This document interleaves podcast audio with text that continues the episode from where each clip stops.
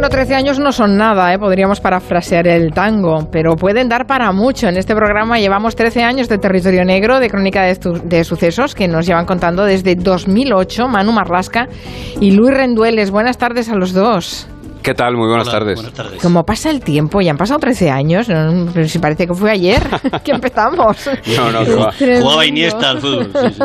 Bueno, vamos a empezar por el principio. Todos los martes a esta hora vendrán Luis Rendueles y Manuel Marlasca, una pareja de hecho profesional, dos de los mejores periodistas y reporteros españoles de la Crónica Negra. Es por eso que este territorio Territorio Nuevo tiene un nombre clarísimo. Territorio Negro.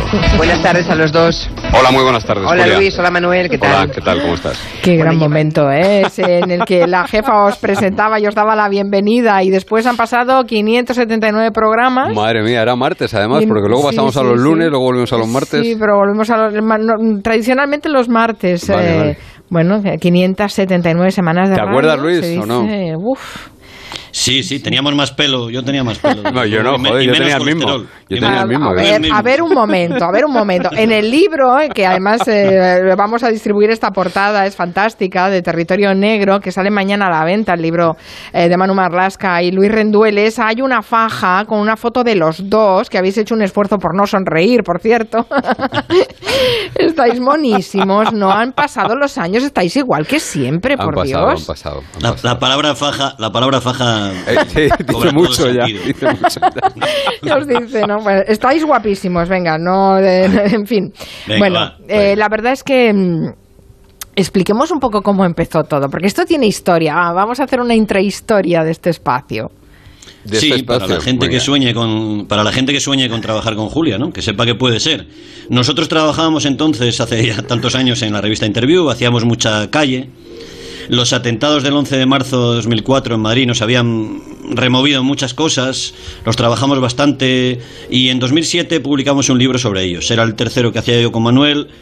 Eh, los primeros nos los habían presentado Lorenzo Silva y Elvira Lindo y como nos gustaba mucho el programa y nos gustaba mucho la jefa, Julia Otero, a la que no conocíamos de nada, le echamos morro y le pedimos presentarlo. Nos dijo que no. Pero No, un momento, un nos momento. Va- Vamos a, vamos a matizar. Vamos a matizar este momento. Por resumir. por- No, no, no, no, pero es que merece No, la es pena. importante el matiz, Manu, sí, sí. No nos dijo que no ella, nos dijo que no una persona muy querida luego por nosotros que nos dijo, si Julia se dedicase a, a presentar todos los libros que queréis que presente, no podría hacer el programa de radio.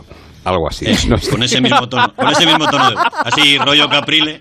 Bueno, nos dijeron que no, pero el caso es que Julia lo leyó, nos invitó a su programa, a vuestro programa, y luego nos hizo una oferta que, como diría el clásico, no pudimos rechazar. Claro, y hasta hoy, porque nos encantó el libro y nos encantasteis vosotros. Durante esas eh, casi 600 semanas habéis ido repasando la crónica negra española y ahora para este libro que conmemora un poco esos 13 años con nosotros, habéis elegido 13 eh, capítulos, o sea, uno por año. Mm, Que debe haber sido muy difícil escogerlos, imagino, ¿no? Porque es pues- que material había un montón, como para varios libros. Luis se acordará, pero hicimos una labor de chinos ahí que fue repasar todos los territorios negros, los fuimos clasificando según la tipología del delito que hablábamos, del crimen, y finalmente nos quedamos con esa pequeña lista, una lista que primero fue de cerca de 30 y luego fu- fuimos filtrando. Sí, no, no. Tú, Manuel, tú, Manuel, que siempre eres muy energético, decías que hiciéramos 50, quedaba, quedaba para hacer 50. Luego ya la cosa... Hubiésemos hecho un- la enciclopedia espasa, vamos. eh, Pero en fin.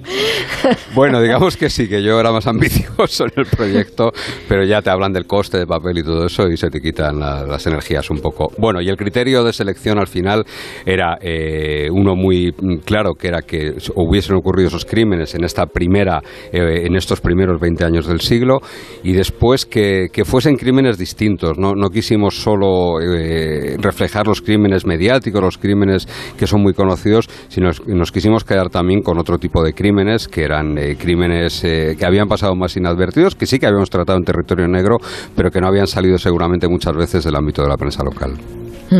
Am, os centráis solo en crímenes, a pesar de que en este territorio han desfilado un montón de agentes de la ley, guardias civiles, forenses, fiscales, juezas, bueno, un, un montón de, de gente. En el libro decís que los motivos para matar siguen siendo los mismos eh, de siempre, que lo que han cambiado son las herramientas para cometer crímenes y también para investigarlos, ¿no? Han cambiado. Sí, sí, se sigue matando a los hijos, por ejemplo, para hacer daño a la mujer que se atreve a, a separarse de un marido maltratador, como en el caso de José Bretón, que está en el libro. Se ordena matar al amante de la mujer, como en el caso del concejal Javier Ardines en Llanes, en Asturias. Pero herramientas como las redes sociales sirven, por ejemplo, para buscar víctimas, como hacía la asesina de Badú que hablamos de ella aquí, sedujo a tres hombres prometiéndoles sexo rápido y acabó dándoles palizas brutales y atracándoles. Uno de ellos murió asesinado. Se usan dispositivos GPS para seguir o para vigilar a las víctimas. Lo acabamos de ver hace poco, ¿no? Con el melillero y, su expareja, la que quemaron con ácido. Que lo contasteis la semana pasada, precisamente. Sí, el asunto sí, sí, lo contamos la semana pasada, efectivamente los crímenes, lo decís siempre, acaban mostrando algo que va mal en una sociedad, algo que falla, que está desajustado. Eh, siguiendo esa teoría, ¿qué dicen los crímenes sobre la España del siglo XXI? Bueno, pues en el libro recogemos, por ejemplo, un caso que sí que hemos visto otras veces, ¿eh? el caso del asesino enfermo. En, en, este caso hablamos del asesino de mendigos en Barcelona, eh, Tiago, ese asesino que durante el confinamiento, durante el confinamiento más duro, hablo de los meses de marzo a abril del año pasado, bueno, pues eh, se dedicó a matar mendigos, un asesino en serie. También el caso del, de ese ermitaño que mata a la peregrina del Camino de Santiago, a Denis Picatiem, que también parece que tiene, tenía avisos de, de, de, una enfermedad mental y que realmente estaba abandonado o están tirados en prisión directamente sin que nadie los atienda, ¿no? Lógicamente, otros casos, como el de Bretón, el de Laura y Marina, los, las, las, víctimas de Sergio Morate, eh, revelan, bueno, pues muchas veces la desprotección de las mujeres amenazadas. Y la asesina de Gabriel Cruz, Ana Julia Quezada, pues eh, lo, que denota ese crimen es ese pasado tan turbio como víctima de redes de trata de mujeres que en España son muy potentes, muy poderosas y les va muy bien la vida, ¿no? Ana Julia, en el capítulo que ha hecho Luis, se ve perfectamente, se aprecia perfectamente cómo aprendió en esos clubs donde era tratada como una esclava sexual a utilizar a los hombres para sobrevivir. Uh -huh. Hay en este libro de Territorio Negro dos, uh, dos crímenes perfectos, ¿no? Eh, yo recuerdo a Margarita Landi cuando le preguntaban, ¿existe el crimen perfecto? Y decía, claro, el que no se resuelve. bueno, pues es, es, efectivamente eso, son dos crímenes sin resolver que los autores no han pagado por lo que los investigadores creen que, que, que hicieron. Eh, ¿Cuáles son estos dos crímenes? Sí, el, el, caso que escribe Manu de Julio Araujo, que murió sin confesar si había matado a su mujer, Sonia Iglesias, en, en Vigo. ¿no? no se ha encontrado siquiera el cuerpo. La pelea que explica Manu en el Pontevedra, la pelea que explica Manu en el capítulo de, de, este sospechoso, que era el sospechoso único con los investigadores, ¿no? Esa frase que le dice él a la policía, ¿no? Hay una hora que no saben dónde estoy, demuéstrenmelo, es su problema, ¿no?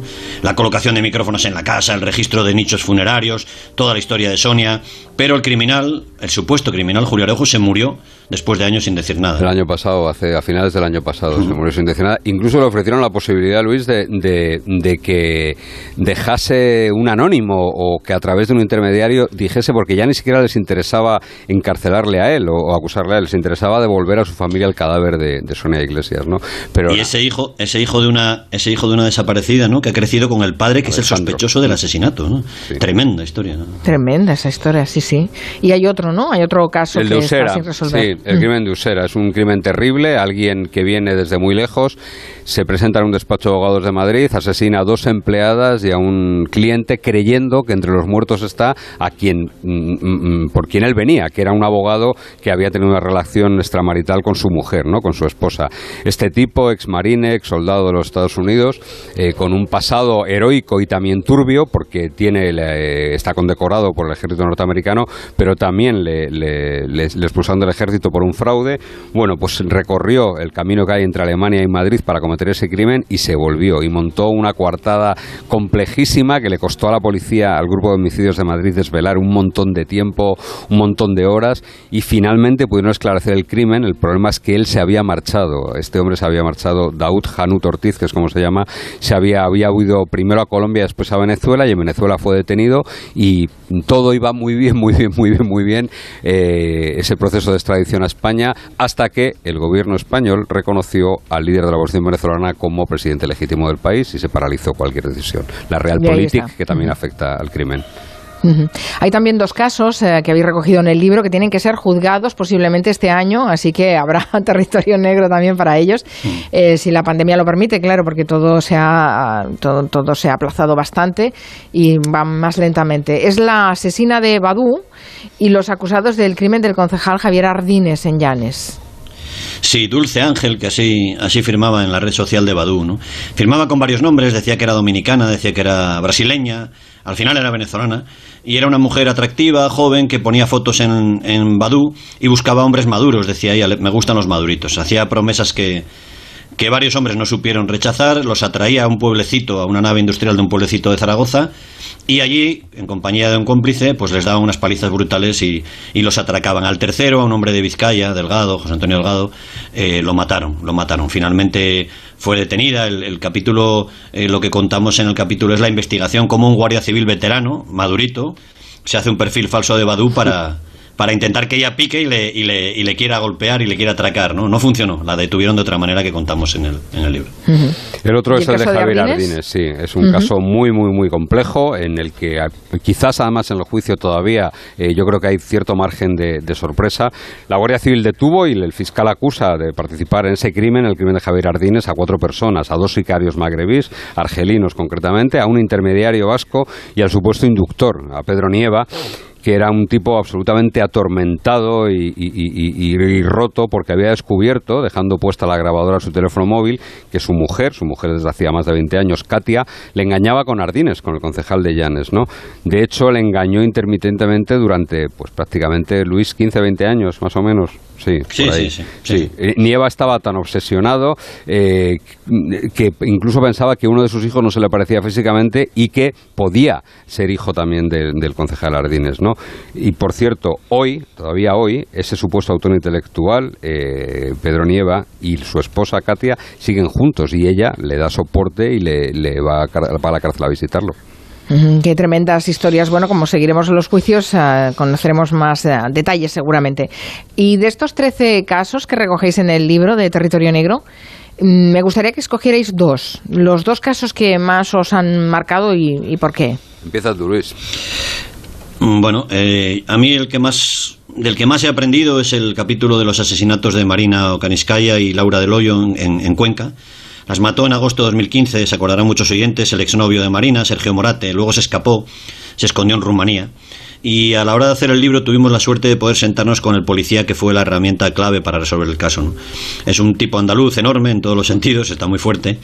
Nos contó y esperemos que esté bien reflejado en el libro, cómo conoció a la madre del sospechoso y fugitivo, toda una señora, y cómo cuando el hijo asesino de esa madre volvió en avión a España, él fue poco a poco dejándole hablar y sacando una información de cómo y por qué las había matado, ¿no? Hizo una obra de orfebrería policial que muy pocas veces se puede contar. Y este policía, cuando nos lo contaba, todavía se emociona, todavía llora, al recordar a la madre del asesino que acabó siendo también víctima de, de- de aquellos crímenes. ¿no? Sí, sí. El otro caso, vamos, el caso que elijo yo es un crimen pequeñito. Digo un crimen pequeñito eh, porque tuvo muy, muy poca trascendencia. No salió del ámbito local porque fue un crimen que se resolvió muy rápidamente, pero es un verdadero horror, un verdadero espanto. Eh, una cría de 15 años, Vanessa, a la que, bueno, pues el gallito del pueblo eh, se lleva una caseta, una casa que tenía él ahí para sus ligues, la agrede sexualmente, la golpea, eh, la acaba asesinando, ahogándola y la tira a una cima. ¿no? El crimen se resolvió en muy poco tiempo porque él había dejado muchas pistas, pero me interesaba mucho de ese crimen, ese ambiente asfixiante de un pueblo pequeño en el que se desarrolló todo, ¿no? Cómo, cómo había una inmensa cantidad de lazos que unían a las familias de- del asesino y de la víctima en un sitio en el que todo el mundo se conoce y cómo convivir con eso después también. ¿no? Y me interesaba Claro. mucho todo eso, to- to- todo ese ambiente en un, en un entorno tan pequeño y en un entorno a la vez tan asfixiante, ¿no? del que es muy difícil salir y cuando una tragedia de estas características golpea a un núcleo tan pequeño, algo tan pequeño, pues claro, el terremoto que forma es, es, terrorífico. ¿no? Se había, no había salido del ámbito local ese crimen y, a mí me interesaba, cayó en mis manos la investigación, cayó en mis manos el sumario y tuve que pedir permiso, eso sí, y desde aquí tengo que agradecer tanto a ella como a otras cuantas familias que la hermana de Vanessa, la víctima, que la hermana de la víctima me diese el permiso para, para escribir sobre el asesinato de su hermana, como tengo que dar las gracias al padre de Sara Ferrar, una niña de cuatro años brutalmente asesinada por la pareja de su mm, de- por la pareja de su madre, que también me dio permiso para seguir adelante con el proyecto y con el libro, eh, porque bueno, sé que es doloroso y que será muy doloroso leer lo que han leído, pero, pero bueno, yo eso lo tengo que agradecer. Mm, Bueno, esto no lo decís vosotros, pero yo creo que tengo que decirlo, que sois muy escru- escrupulosos con las cosas que contáis. No solo pedís las autorizaciones pertinentes, sino que siempre que narráis eh, eh, detalles, eh, siempre están sacados de las instrucciones que se hacen, ¿no? De las instrucciones policiales y judiciales. Por tanto, eh, que no sois nada desaprensivos, que cuidáis mucho el, material con el que trabajáis porque implica gente, ¿no? Y gente que es, eh, muchos de ellos son víctimas. Tantos años en la radio dan para mucho. Alguna anécdota tendréis también, ¿no? Bueno, yo recuerdo, recuerdo que hubo una temporada que nos hacíais una parodia que se llamaba Territorio Tolo Negro. Todo lo negro, sí. Sí, sí, era extraordinaria. Era extraordinaria. El gran David Íbamos en el- Cervello, sí. Sí, íbamos en coche desde la sede de interview hasta Onda Cero en Madrid y nos reíamos mucho, ¿no? Nos han traído cosas buenísimas. Ha habido gente que nos ha escrito que nos oye desde Australia. Sí, que nos desde México. imposibles Desde sobre México, casos sí. criminales. Sí. Hemos notado un cariño enorme cada vez que íbamos de gira con el programa. eh, No sabíamos si iba a funcionar o no, no queríamos fallar. El comisario que investigaba el caso Bretón, por ejemplo, que eh, nos decía, es un comisario gallego con mucha retranca, nos decía que nos escuchaba porque le venía bien para quedarse dormido. ¿no? Por cierto, comisario Castro, salud, que ha pasado muy mal COVID. ¿no? Sí, O sea sí. que salud. El- el- yo lo, lo que, lo único que, que puedo decir de este programa, y, y esto Luis me ha oído decirlo alguna vez, es que solo, solo nos ha traído cosas buenas. Nos trajo un premio, el premio de la Fundación Policía Española al mejor espacio de radio. Nos ha traído ese cariño de, de los oyentes cuando se encuentran con nosotros en, en las ferias del libro, por ejemplo, ¿no? o en alguna Semana Negra, que eh, vienen por los libros, pero de donde nos conocen es de la radio, ¿no? Y hay que decir que yo hace nueve años que salgo en televisión, casi a diario, de lunes a viernes, pero sin embargo la gente sigue relacionándome con, con Territorio Negro y que Y por la gente de la radio es distinta, ¿no? Eso yo es, creo que yo- iba, es yo creo más que leal, Nos ¿no? dimos Es- cuenta de que la cosa, sí, Sí. la cosa y más exigente también. Yo creo que nos dimos cuenta de que la cosa iba bien cuando estábamos un día Manu y yo caminando por la sede de Canillas en la Policía Nacional en Madrid, unos patios enormes, y bajaba las escaleras un comisario muy reservado, con fama de duro, un tipo elegante, que nunca nos dio ni agua, por lo menos a mí, yo no lo recuerdo a ti, Manu. Nos cruzamos con él, no nos saludó casi, pero de pronto cuando ya estaba a nuestra espalda empezamos a oír en, en voz bajita, una voz muy profunda que hacía tum tum tum tum tum tum tum tum tum tum tum, y luego decía territorio negro.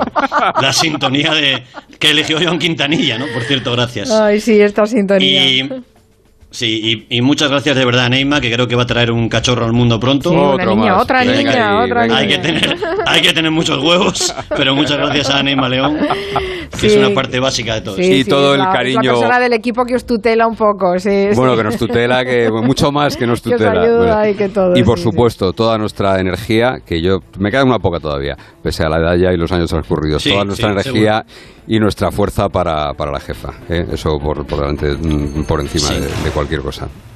Que os quiere mucho. vale. Gracias, Manu Adiós. Marlasca, Luis. Rendueles. Mañana sale el libro. Adiós. Ahora las noticias. Son las